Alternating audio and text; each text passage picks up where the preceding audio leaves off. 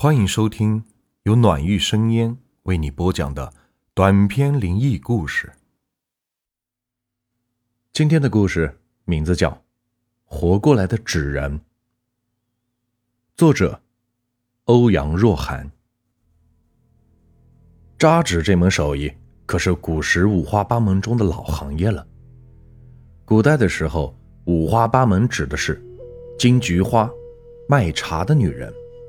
木棉花，为人治病的郎中；水仙花，酒楼的歌女；火棘花，玩杂耍的人；土中花，挑夫。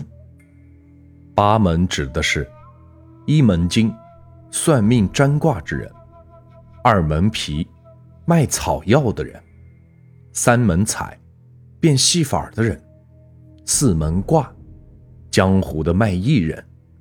五门评，说书评弹者；六门团，街头的卖唱的人；七门调，搭棚扎纸的人；八门辽，高台的唱戏者。而这五花八门中，七门调说的就是这种扎纸的人。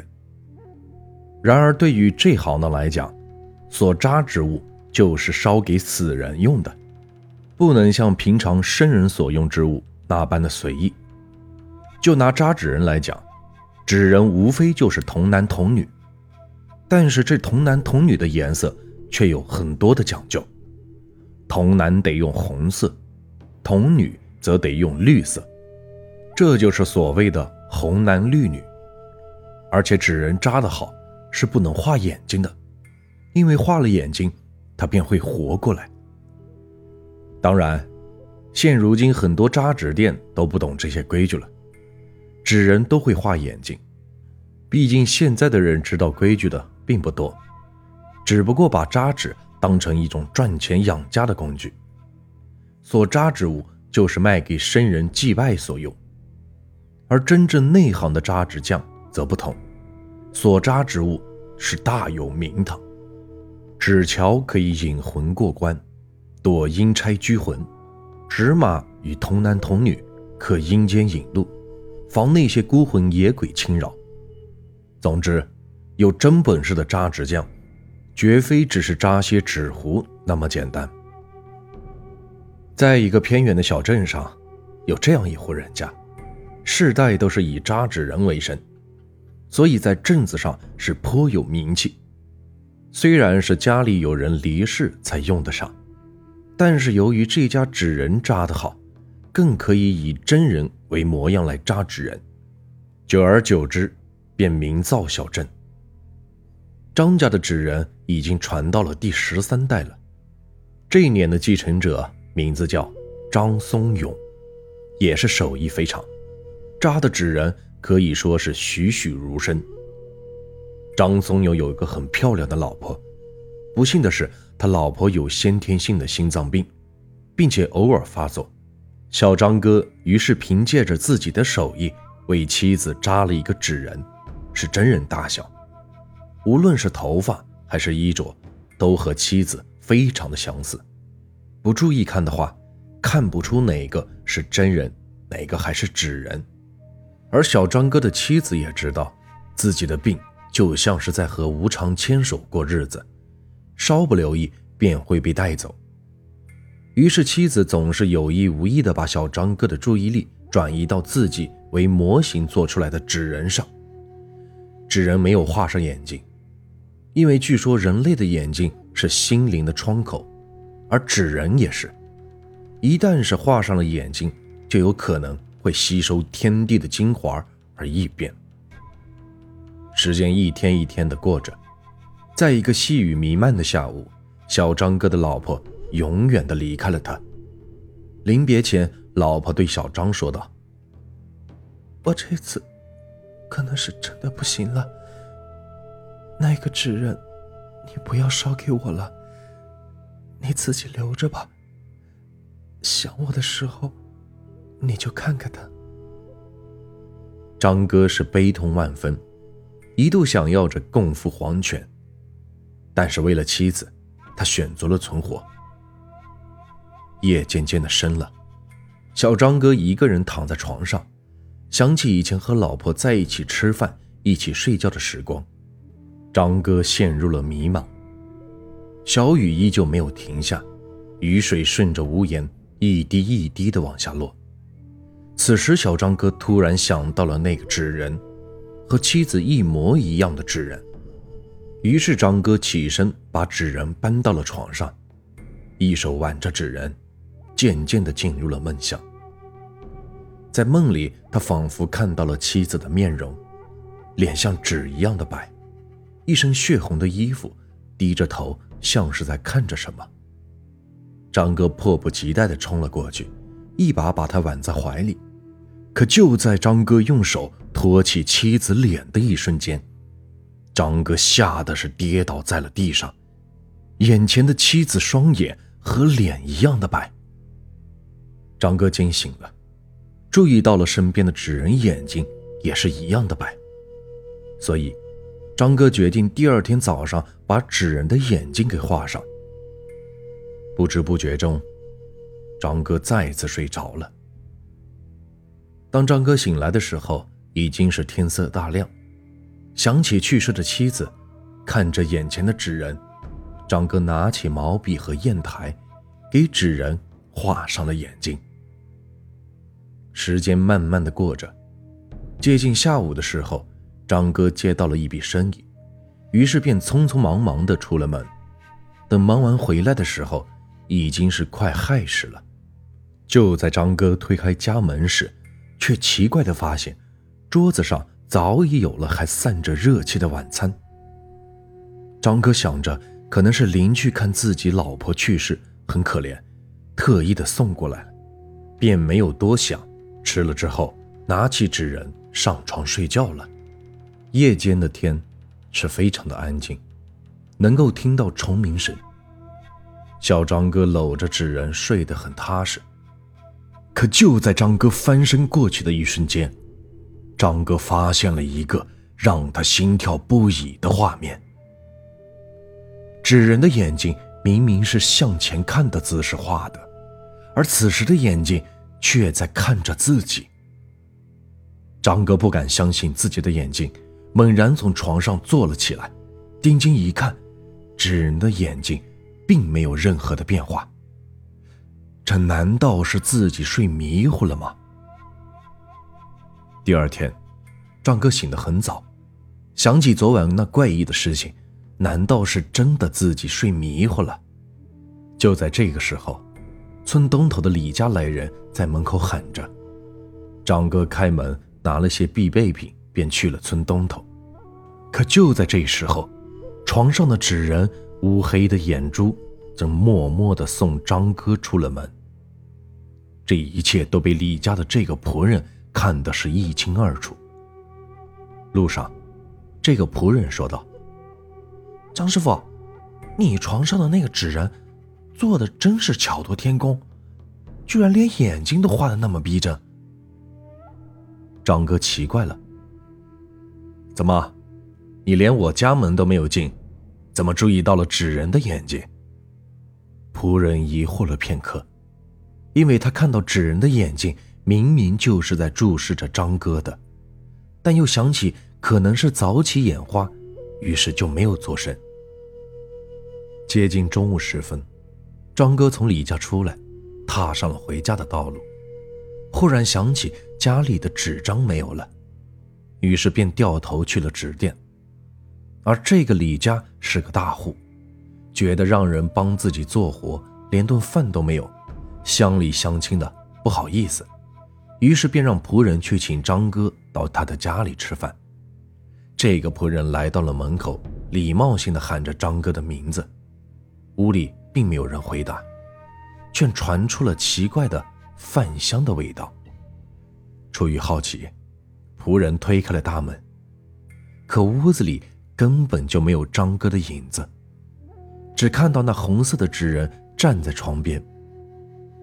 这个仆人清楚的记得，他和张哥一起出门的时候，纸人明明是躺着的，因为纸人的头发太长。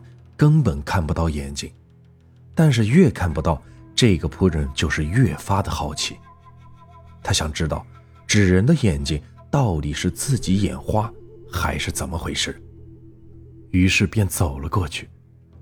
仆人用手小心地拨弄开散在前面的头发，一张白皙的脸上长着一双可以称得上是晶莹剔透的眼睛。这样的眼睛，到底有什么样的手艺才能画得出来？不知不觉中，仆人移动了自己的位置，而纸人的眼睛正好也跟着他转动了一下，并且慢慢的挪动了步子。